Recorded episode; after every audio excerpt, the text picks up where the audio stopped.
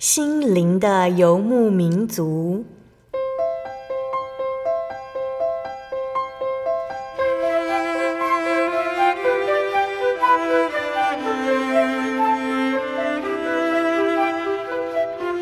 在这个谁都不管谁的后现代社会里，每个人的心灵都是游牧民族。成长的过程就是寻找的过程。每一颗漂泊的心灵，其实都在寻找生命的绿洲。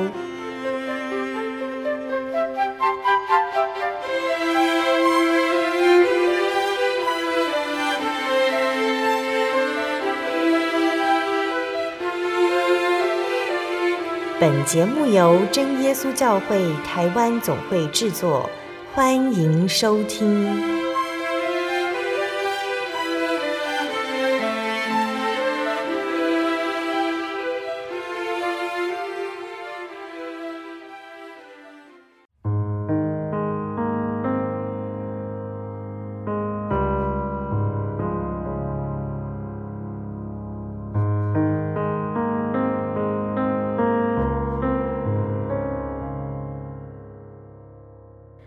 哈利路亚！所在空中的听众朋友们，大家平安，欢迎收听今天的心灵的游牧民族，我是贝贝。大家这个星期过得愉快吗？在节目开始之前呢，贝贝想和听众朋友们分享一段圣经经节，那是记载在圣经旧约的诗篇四十四篇四节：神啊，你是我的王，求你出令，使雅各得胜。亲爱的听众朋友们，神永远得胜，只要有他的帮助，我们就能够战胜邪恶。我们还记得圣经中有哪些人物因为神的帮助而打赢了胜仗吗？参孙就是一个例子，只要他听从神，就有足够的力量击败非利士人。无论对手数量再多，他和以色列百姓都能够得胜。还有大卫王哦。神曾经多次的让大卫王的敌人溃不成军，还有士师基甸也是。基甸他觉得自己根本当不了领袖，却战胜了米甸人的大军。那时候基甸的手下只有三百人。那这些圣经故事告诉我们，神的大能有多惊人。而我们也在打仗，打一场对抗邪恶的战争。但是我们知道自己在得胜的一方。因为耶稣是领袖，他会拯救我们，带领我们。耶稣不需要我们的力量或能力，只需要我们愿意听从他。只要做到这一点，他就会带我们获得胜利。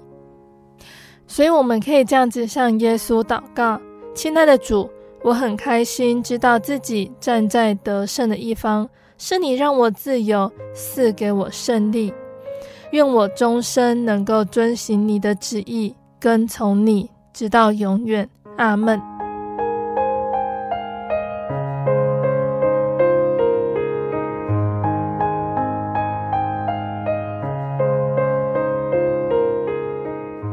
今天要播出的节目是第一千三百八十二集《生活咖啡馆》绘本分享《雅雅搬新家》。那今天在节目中，贝贝要来和听众朋友们分享《雅雅搬新家》这本由千英创作的绘本故事。那故事说到的雅雅搬家了，那是一个很不一样的地方，没有漂亮的院子、温暖的阳光、宽阔的街道，也没有好朋友小琪。不管是天气、学校还是同学，雅雅都不喜欢。那班上有一个大头妹。他讲话很大声，喜欢咬指甲，常常讲一些听不懂的笑话，还会玩一些奇怪的游戏。有一天，大头妹带着雅雅撑着伞玩一种叫做龙卷风的游戏，但是，一阵大风却把小琪送给雅雅的伞吹走了。该怎么办呢？那这会是一个什么样的故事呢？让我们先来聆听一首诗歌。诗歌过后，贝贝就会来分享这本绘本故事。那贝贝要分享的诗歌是赞美诗的四百四十首，在主爱中团契。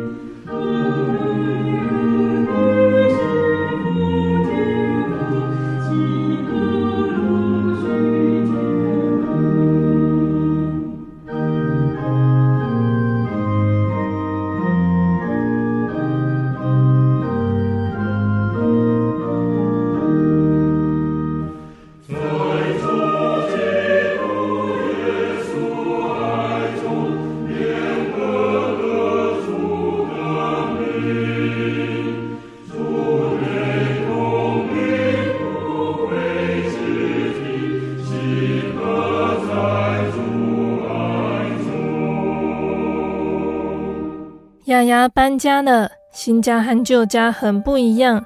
门前没有漂亮的院子，房子周围没有骑脚踏车的地方，街道两旁也没有枝叶茂盛的大树，天空总是灰灰的，一天到晚下雨。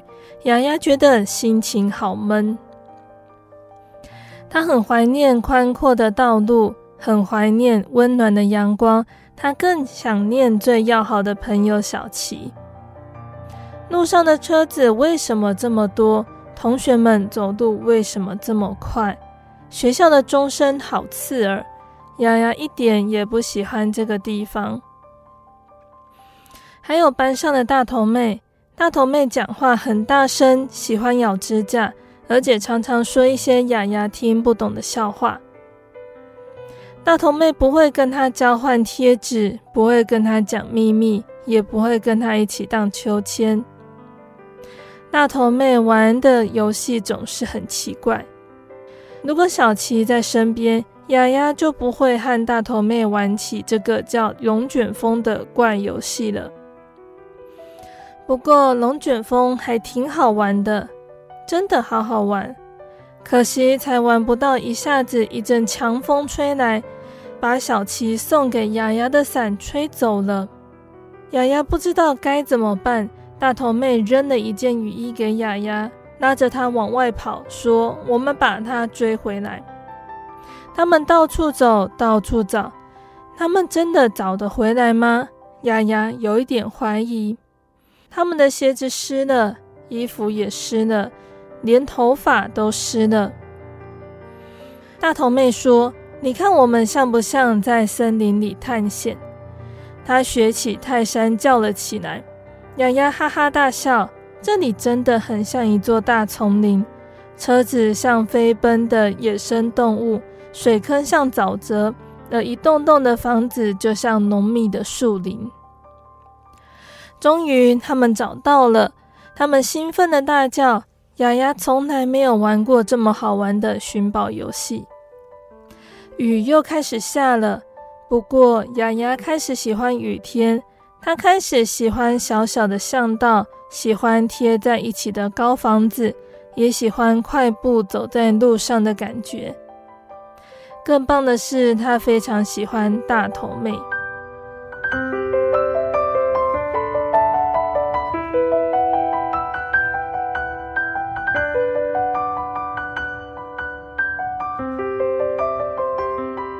好，那亲爱的听众朋友们，我们的绘本故事呢就讲到这里了。那今天贝贝和大家介绍《雅雅搬新家》这一本绘本故事。听众朋友们，不知道有没有想过，雨天是什么味道呢？离别和适应新环境又是什么味道？这本绘本的作者钱英呢，他用柔美的水彩和色铅笔笔触，细腻描绘出雨天专属的半透明美感，还有书中主角亚亚思念的心情。在这个故事里面呢，一直下着大大小小的雨，不过有一个热情如火的角色，也就是大头妹。她火红的头发，还有鲜明的个性，温暖的冷色调的场景，也温暖了亚亚的心。在大头妹的带领下，亚亚从一开始让人看起来很心疼、很落寞的可怜模样，渐渐地展开玫瑰色的笑颜，甚至精力充沛地在大城市里展开冒险。风雨也从恼人的东西转变为两个小女孩身边无所不在的玩具。亚亚或许还是会时不时想起旧家和老朋友。不过，经历这一场雨中的寻宝游戏，他开始学会用另一个角度来看世界。即使是在不熟悉的雨天和街道，有了朋友的陪伴，他还是可以玩得很开心。那在圣经里面呢，也有告诉我们哦，同伴真的是很重要的一件事情。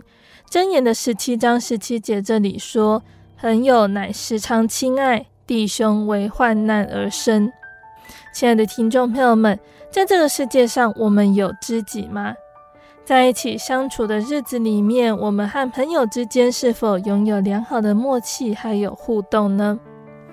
默契这个词的意思就是双方意见虽然没有明白的说出来，却能够拥有共同的了解，并且互相有所谅解。所以说到默契，就必须拥有同伴以及共同的经验。想想看，我们的同伴有哪些来源呢？他们曾经是我们的同学、同事，或者是儿时玩伴，还是男女朋友。我们和这些同伴的默契又是从何培养起的呢？圣经所说的同伴是属灵同伴呢。其实要称得上属灵同伴，应该是要接受过正确的大水洗礼，并且拥有圣灵充满的属灵战斗力。就像是哥林多前书十二章十三节这里说：“我们不拘是犹太人，是希腊人，是为奴的，是自主的。”都从一位圣灵受洗，成了一个身体，隐于一位圣灵。除此之外，同伴之间呢，以追求灵修、广传福音为共同目标；患难中以道理来相互劝勉、激励；喜乐的时候共同高声赞美神，而且还得拥有共同的属灵经验，合力完成神所给予的试炼还有任务。在使徒时代呢，彼得、约翰还有众信徒面对逼迫的紧急状况中，他们祷告完了，聚会的地方震动，他们就都被圣灵充满，放胆讲论神的道。由此可知，需要有共同的属灵经验，才能够产生灵里的默契。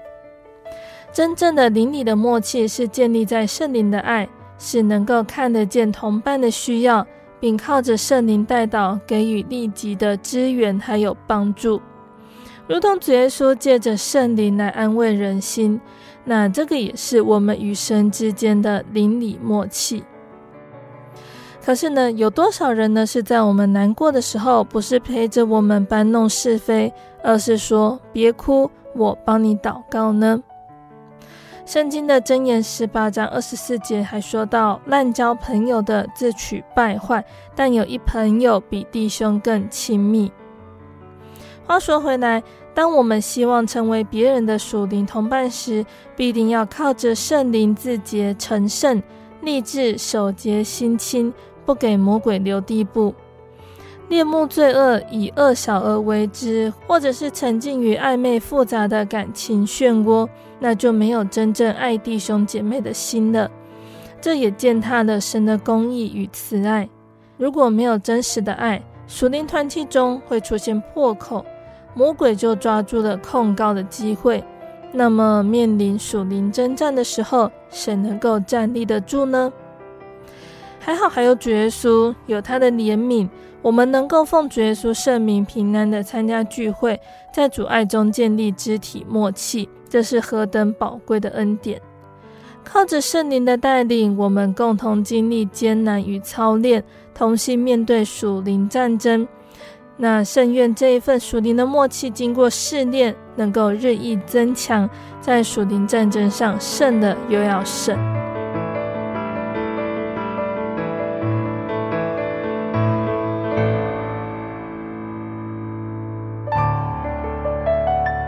那在这本绘本故事里面呢，相信大家对于大头妹还有雅雅的互动也是觉得十分有趣。大头妹虽然不是像我们想象中的用很温暖、很温柔的态度去关心雅雅，但是她的热情和主动也让雅雅逐渐熟悉了一个陌生的环境。在圣经中呢，彼此关怀也就是彰显神的爱。耶稣所传的这份福音呢，其实也是爱。基督徒本着敬畏神的精神，爱神爱人，行出容神益人的事情，这是表现侍奉神的精神，彰显神的爱，做出神所喜悦的事。教会的侍奉呢，也就是一种爱的侍奉。如何行出恰当的爱心，是一种属灵的智慧，是合乎神旨意、不偏不倚的行动。必须要合乎圣经的教训，而且不可以忽略节制的原则。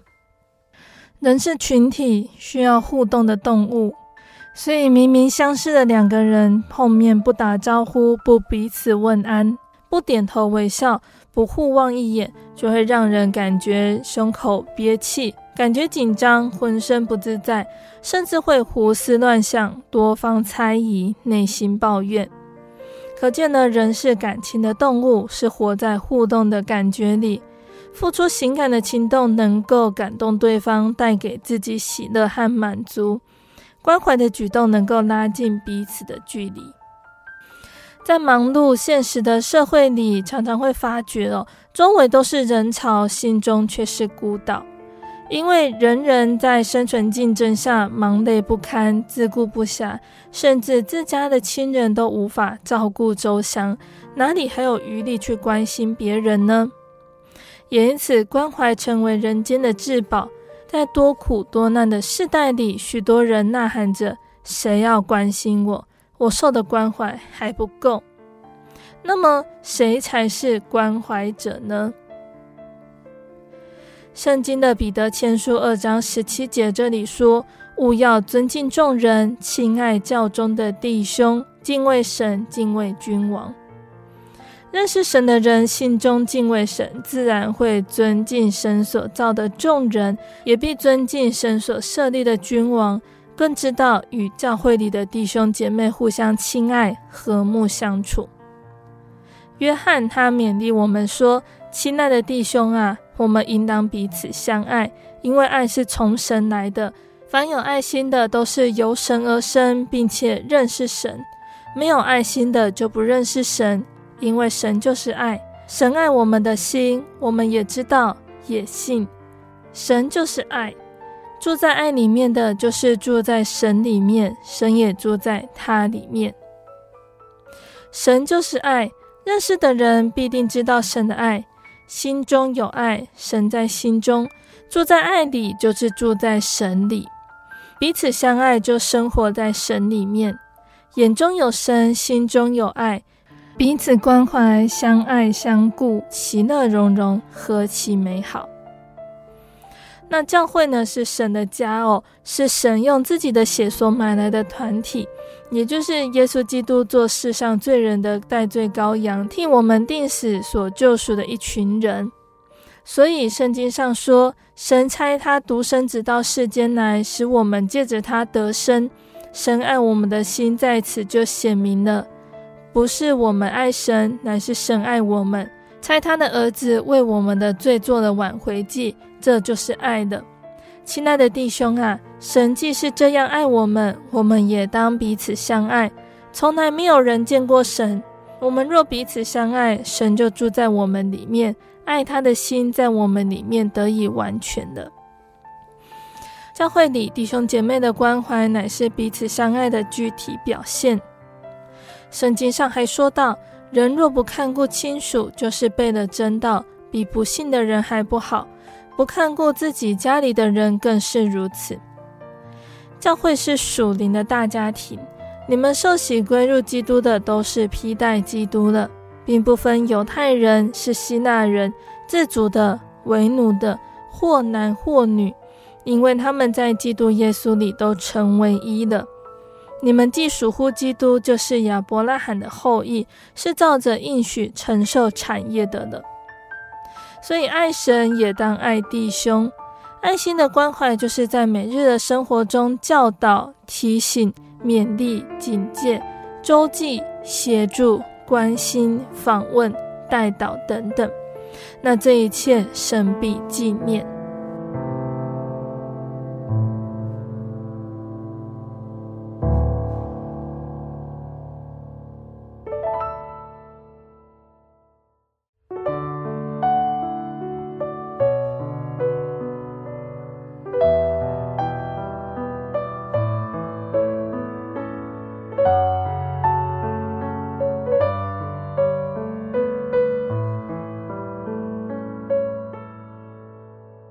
亲爱的听众朋友们，欢迎回到我们的心灵的游牧民族，我是贝贝。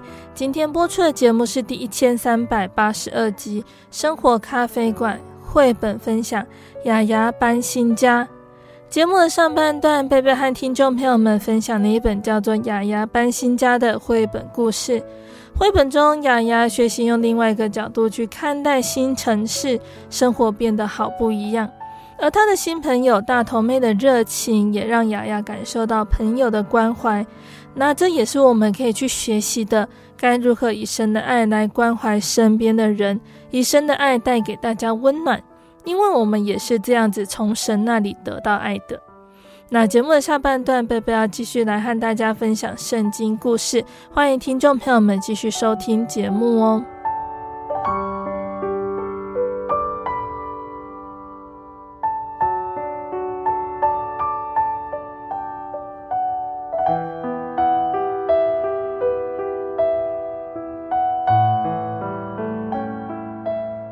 好，那亲爱的听众朋友们，今天的圣经故事呢，是记载在马太福音的十四章二十二节到三十三节的地方。那在这一段故事之前的内容呢，我们曾经有和听众朋友们分享过了，也就是讲到了耶稣借着五饼二鱼让五千个人吃饱的神迹。那在这件事情之后，天色渐渐暗了嘛。耶稣他就随即催着门徒上船，先渡到那边去，等他叫众人散开。散了众人之后，耶稣就独自上山去祷告。到了晚上，只有耶稣一个人在那里。那那个时候，船在海中因风不顺，被浪摇撼，一直到四更天，耶稣在海面上行走，往门徒那里去。门徒看见耶稣在海面上走，就非常的惊慌，说是个鬼怪。他们害怕起来，喊叫起来。耶稣连忙对门徒说：“你们放心，是我，不要怕。”彼得就说：“啊，主啊，如果是你，请叫我从水面上走到你那里去。”耶稣说：“你来吧。”彼得他就从船上下去，在水面上走。要到耶稣那里去，只因见风甚大，就害怕，将要沉下去，便喊着说：“主啊，救我！”耶稣赶紧伸手拉住彼得，说：“你这小心的人呐，为什么疑惑呢？”那耶稣和彼得上了船，风就住了，在船上的人都拜耶稣说：“你真是神的儿子。”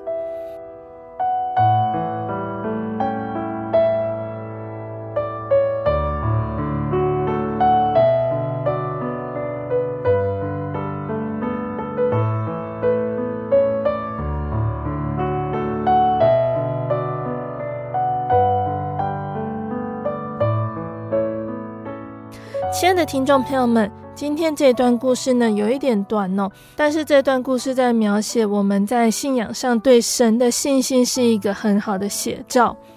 那真实的信仰就是从日常生活中不断的去追求、经历、认识神，坚定信仰的根基。那从彼得走海面这件事情呢，就让我们学习彼得对于信心勇于追求的精神、认知还有行动。奠定信仰根基，渐渐达到完全了。在故事中，我们看到彼得信心的增长。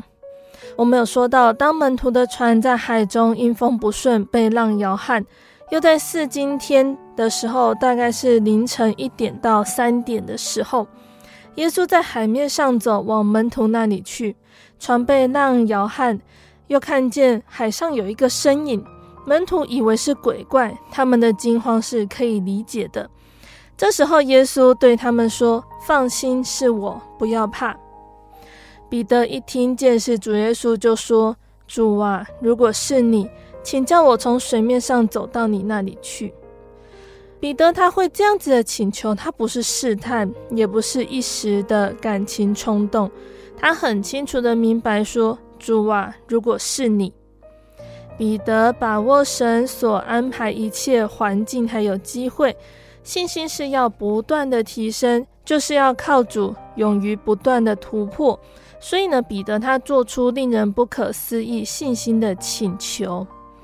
那我们常说，科学是靠实验，信仰是靠体验，也难怪彼得是门徒当中呢认识主耶稣最深的其中一位哦。那主啊，如果是你，请叫我去做什么事情？在信仰生活中，我们要常常用这一句话作为信心进步的依靠还有动力。主啊，如果这是你的意思，如果这是你安排的环境，这是你对我信心的操练，请叫我安静、顺服，并且赏赐能力、智慧，让我学习所要面对的功课，信心不断增长，让我们事主更深。那因为我们晓得万事都互相效力，叫爱神的人得益处，就是按着神旨意被招的人。这样我们在一切属灵的智慧悟性上，就满心知道神的旨意，好叫我们行事为人对得起主。凡事蒙他喜悦，在一切善事上结果子，渐渐的多知道神。那这个故事第二个重点呢，也就是。彼得他相信主耶稣的全能。彼得他会向主耶稣请求说：“请叫我从水面上走到你那里去。”他会这样子请求，就是相信主耶稣的全能。他相信主耶稣的能力，也必叫他可以这样子做。主耶稣能，我也能。这是主耶稣给每一位相信他的人的应许。耶稣说：“我实实在在的告诉你们。”我所做的事，信我的人也要做，并且要做比这更大的事，因我往父那里去。你们奉我的名，无论求什么，我必成就，叫父因儿子的荣耀。我们在上个月的圣经故事里面有讲到一个故事，就是有一个做父亲的人带着被鬼附着的孩子来求耶稣医治。那个父亲说：“鬼屡次把他的孩子扔在火里、水里，要灭他。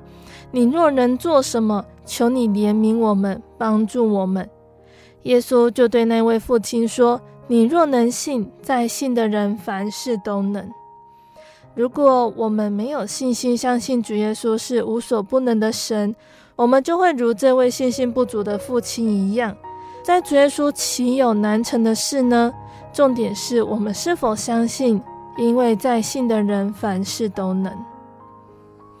主能，我也能。彼得有这份信仰认识还有追求，就得到了宝贵的体验，所以能够紧紧地握住主耶稣赐予的应许。我所做的事，信我的人也要做。在之后的圣经故事，我们也会讲到。之后呢，彼得在圣殿的美门口，他很有信心的向一位生来就瘸腿的人说：“金和银我都没有，只把我所有的给你。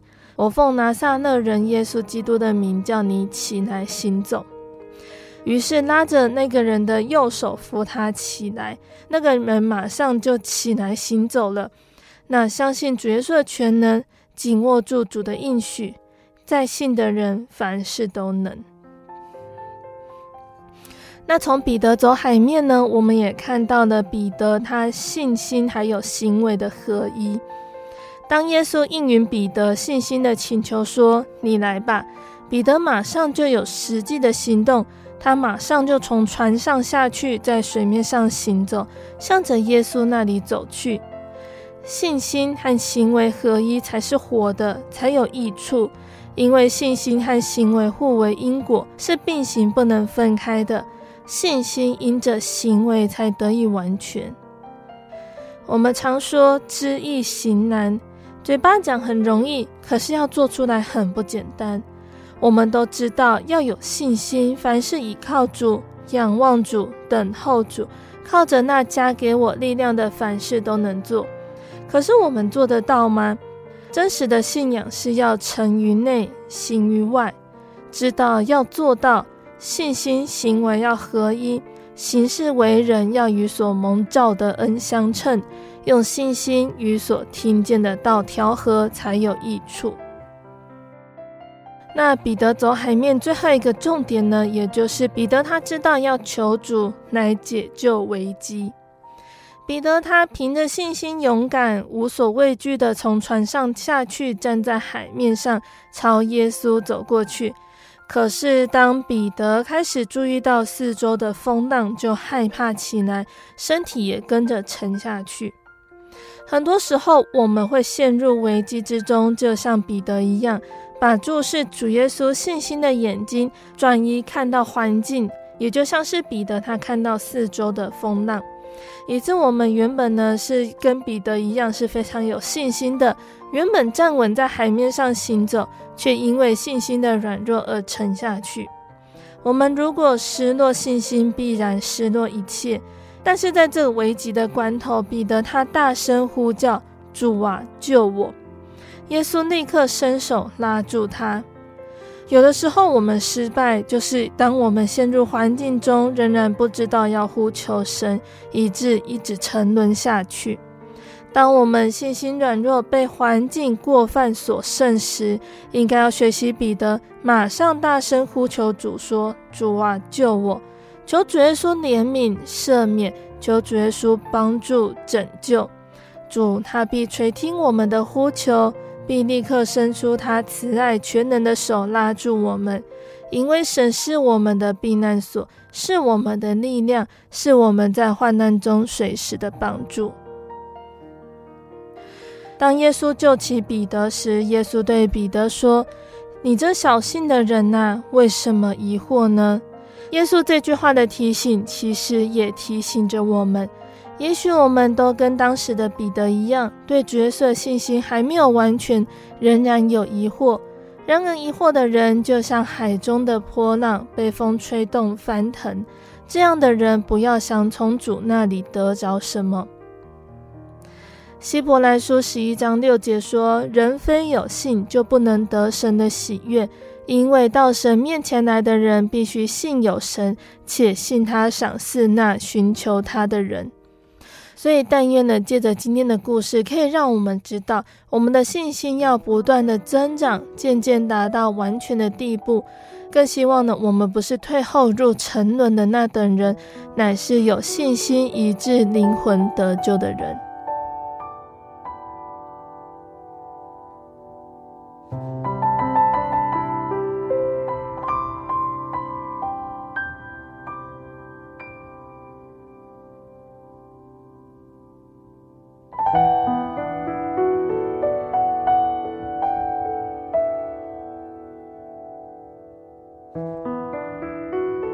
那再来呢，我们要来分享第二个圣经故事。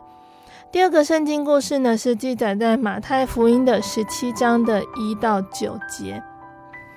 有一天呢，耶稣带着彼得、雅各还有雅各的弟兄约翰，暗暗的上了高山，就在他们的面前变了形象。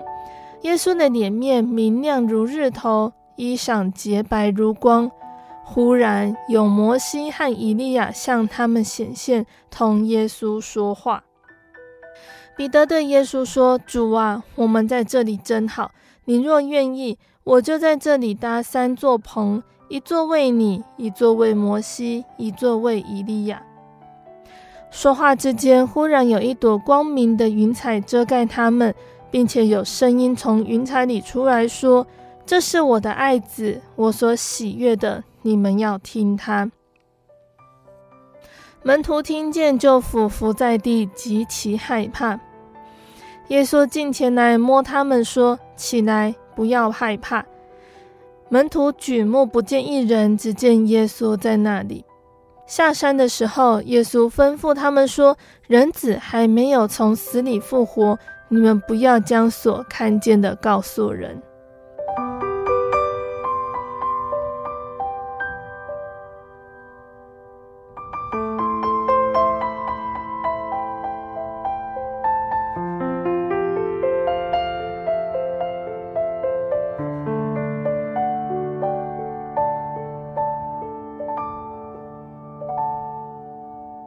在我们今天第二个故事呢，讲到的马太福音十七章之前的十六章呢，耶稣开始与门徒谈论到有关于天国末日，还有耶稣即将为世人被钉死在十字架上的事情。在马可福音的九章这里说到呢，耶稣他在登山变貌之前，他对门徒说：“我是在告诉你们。”站在这里的有人在每场死位以前，必要看见神的国大有能力临到。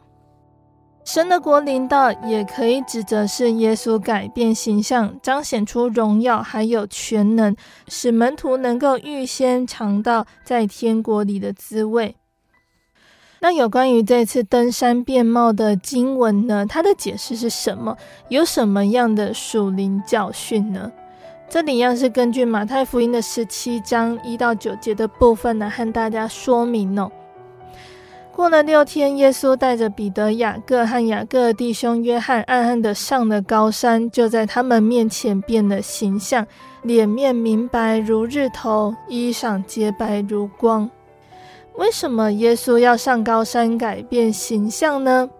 在犹太人的经验中呢，高山常常是神与人相会的地方，是神向人显现之处。所以耶稣呢，他选择高山作为改变形象的地方，向门徒显明他是弥赛亚的身份。那为什么耶稣变貌只带这三个门徒一起随行呢？为什么耶稣又要暗暗的上山呢？彼得、雅各和约翰是耶稣最信任的门徒。在重要的时刻呢，耶稣不喜欢人多，因为其中会掺杂着不合适的人，所以耶稣只挑选三位最亲密的门徒同去，而且是暗暗的上山，避免遭受其他门徒的嫉妒。那这三位门徒看见耶稣的面貌，深知耶稣就是弥赛亚，对耶稣这份信仰笃信不疑，因此也要承担神所托付的重责大任。后来，雅各成为第一位殉道的门徒；彼得他为主传福音，最后也为主殉道。约翰呢，则被放逐到拔摩岛，但是他一生仍然忠心事主，撰写了《约翰福音》还有《启示录》等等作品。耶稣他是在什么时候改变的形象？他变了什么样的形象呢？在路加福音中记载了，正在祷告的时候，耶稣的面貌改变了，这是与神深交的时候。那在出埃及记里面有记载，摩西他也是一样，在西乃山上四十昼夜与神说话相交，脸上就发了光。耶稣变了形象，脸面明亮如日头，衣裳洁白如光。这是天国中的情形，也是人复活后荣耀身体的改变。将来信徒在天国里要发出光来，像太阳一样，而且只有穿上光明洁白的细麻衣，也就是有义行的信徒，才能够被请赴羔羊的婚宴。耶稣他是初熟的果子，他预先让门徒看见复活后的身体，与门徒分享天国的荣耀。那我们在这个世界上呢，忙碌夺走了我们与神相交的时间，让我们容易受到诱惑。因此呢，如果要看见耶稣的变貌，要在祷告的事上多下功夫，并且要时刻警醒，在灵里与主密相契，就能享受与主相交的喜乐。那接下来的经文说到了，有摩西、以利亚向他们显现，同耶稣说话。为什么他们要出现同耶稣说话呢？他们说话的内容是什么呢？门徒为什么会知道是摩西和以利亚呢？犹太人他们认为弥赛亚来临前呢，摩西和以利亚将在出现，因此他们的出现是应验旧约的预言。耶稣也证实以利亚已经来临了，也就是施洗约翰。那根据旧约律法的规定呢，做见证需要有两个以上的人。摩西和以利亚的出现是要为耶稣的事工做见证。摩西代表律法，以利亚代表先知，而耶稣则要成全律法和先知。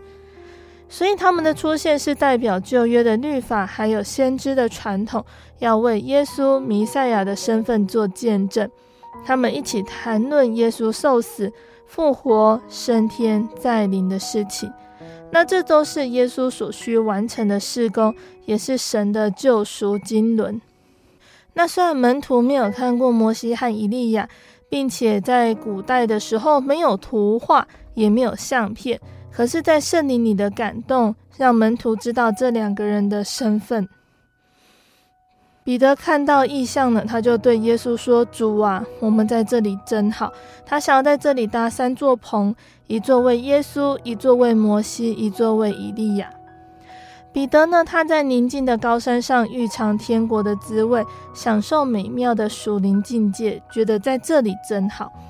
他为了能够永久享受美好的属灵经验，就提议要搭三座帐篷，能够长远在此居住。但是事实上呢，彼得他其实还没有明白神的旨意，也就是耶稣在世上所要完成的工作。耶稣的使命是要借由受死、复活、升天，在地上建立教会，也就是神属灵的国度，让相信耶稣的人可以借着救恩进入永恒的天国。物质的帐篷是短暂的，美妙的属灵体验是短促的。甚至医病赶鬼也不是信仰的目的，只有天国的荣耀才是永恒的，是信徒一生要追求的目标。也因此呢，耶稣他并没有接受彼得的提议。耶稣认为灵修的目的是为了侍奉神，完成天父的旨意，所以耶稣要积极的下山去服侍那无法上山观看耶稣面貌的信徒。那再来呢？彼得在说话之间，忽然有一朵光明的云彩遮盖他们，并且有声音从云彩里出来。为什么天父的显现要有云彩遮盖呢？因为有罪的人见到神的面将不能存活，因此天父的显现常伴随着雷轰、闪电、角声，还有云彩。门徒听见天父威严的声音，甚为害怕，就伏伏在地。耶稣不但亲自用动作抚摸门徒，并且用言语安慰他们说：“起来，不要害怕。”那天父出声说：“这是我的爱子，你们要听他。”那这里呢，就是要肯定门徒对耶稣的认识，再次证明耶稣是神的儿子。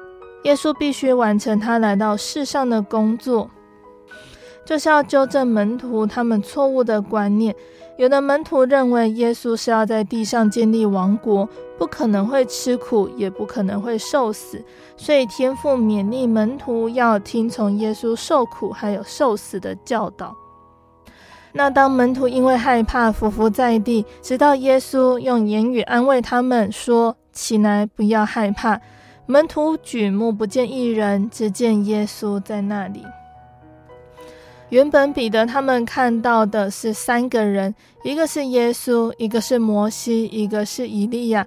那这是将人与耶稣并列，就好像哥林多教会一样。有的人说我是属保罗的，有的人说我是属亚波罗的。那事实上，保罗栽种，亚波罗浇灌，唯有神叫他生长。可见栽种的算不得什么，浇灌的也算不得什么。只在那叫他生长的神。人带有肉体，总有软弱灰心的时候。如果我们一直仰望摩西，当看到摩西举手用杖击打磐石，违背神的命令，因而无法进入迦南地，我们将会失望。那如果我们一直敬佩的是以利亚，当我们看到以利亚在罗腾树下求死，我们将会灰心意冷。因此，我们要一直单单仰望耶稣。唯有不见一人，只见耶稣，我们才不会跌倒。因为耶稣他不灰心，也不丧胆，他不会软弱与跌倒。他是唯一的救主，是值得我们依靠的神。那彼得他们所看到的这个意象，真的是非常的特别。可是，在下山的时候，耶稣却吩咐他们说。人子还没有从死里复活时，你们不要将所看见的告诉人，因为当时应许的圣灵尚未降下，门徒他们还不了解真理，还有属灵的奥秘，所以耶稣嘱咐门徒不要将所看见的告诉人，直到耶稣从死里复活得到荣耀之后，因着圣灵的帮助，门徒才明白耶稣所吩咐的事情。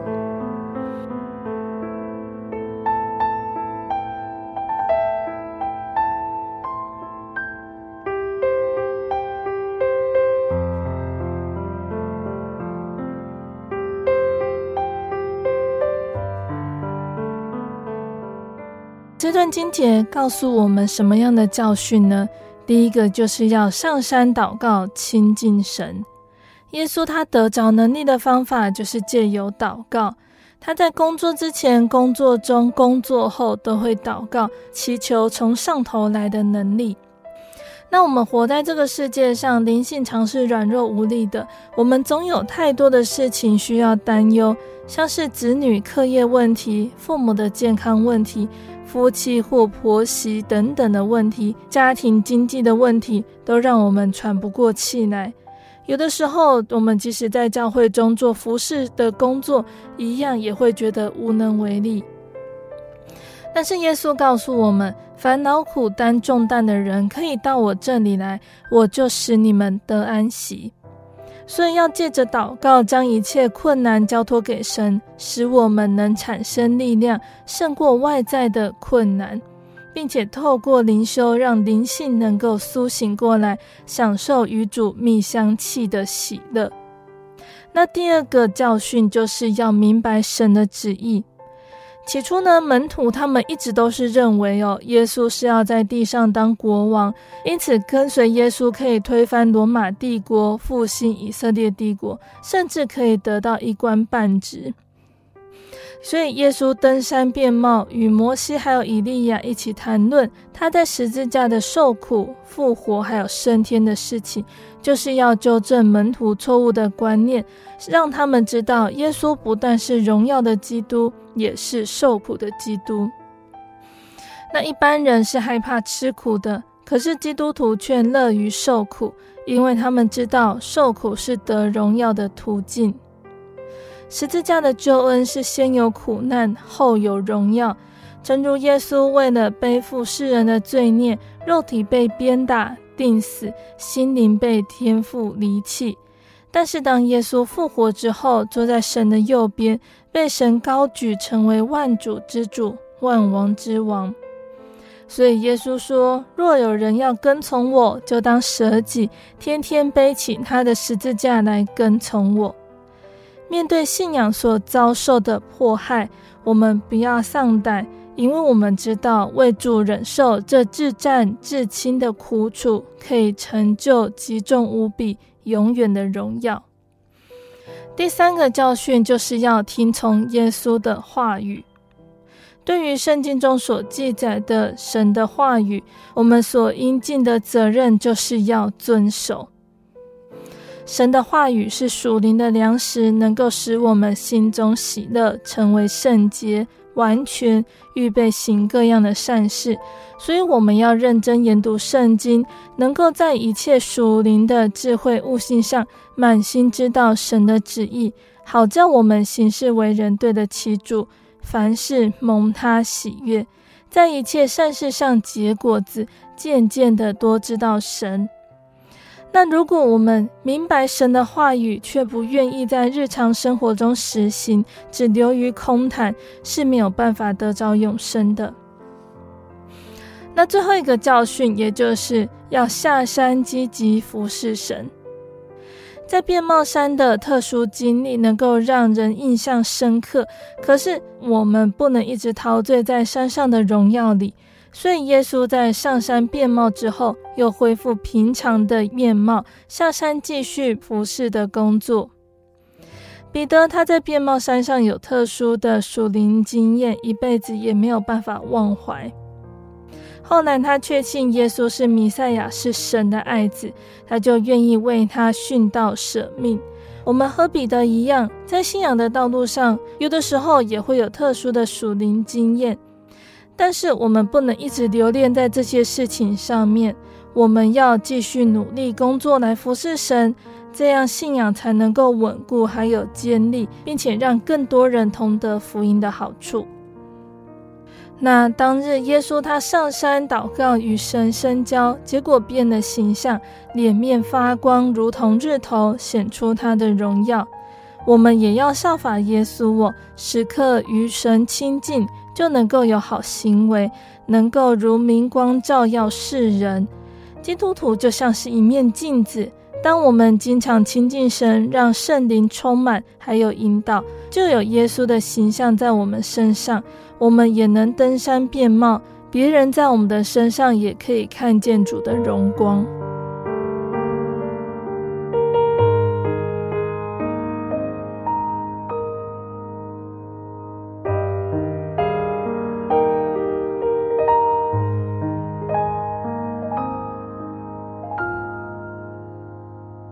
好，那亲爱的听众朋友们，我们的圣经故事就分享到这里了。期盼今天的分享能够对大家有所帮助和造就。大家有空可以先阅读圣经，再来聆听贝贝的分享。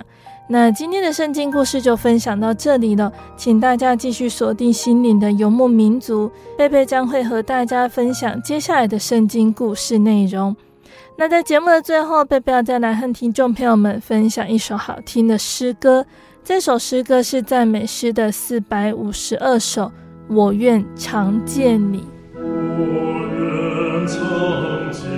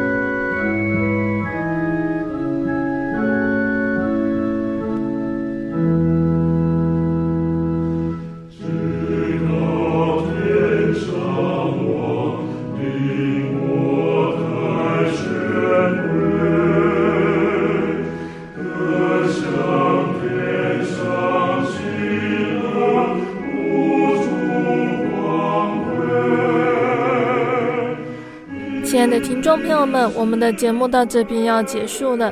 如果喜欢今天的节目，欢迎来信索取节目 CD。如果想要更了解真耶稣教会和圣经道理，欢迎来信索取圣经函授课程。来信都请寄到台中邮政六十六支二十一号信箱，台中邮政六十六支二十一号信箱，或是传真零四。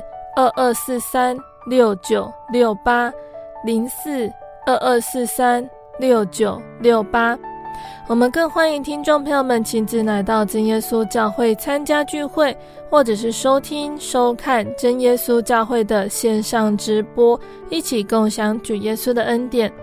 想要聆听更多心灵游牧民族的节目，可以上网搜寻喜信网络家庭，收听线上广播。那心灵游牧民族也有自己的 App 了，不管是使用 ISO 系统或者是 Android 系统的朋友，都可以下载我们的 App，随时收听。那心灵游牧民族也持续在 Podcast 平台上更新播出节目哦，听众朋友们可以使用你习惯聆听的 Podcast 平台来搜寻收听更多的节目，并且分享给你的亲朋好友哦。最后，谢谢你收听今天的节目，我是贝贝，我们下个星期再见喽。我的心是一只鸟，飞行结于黄昏与破晓，阳光下。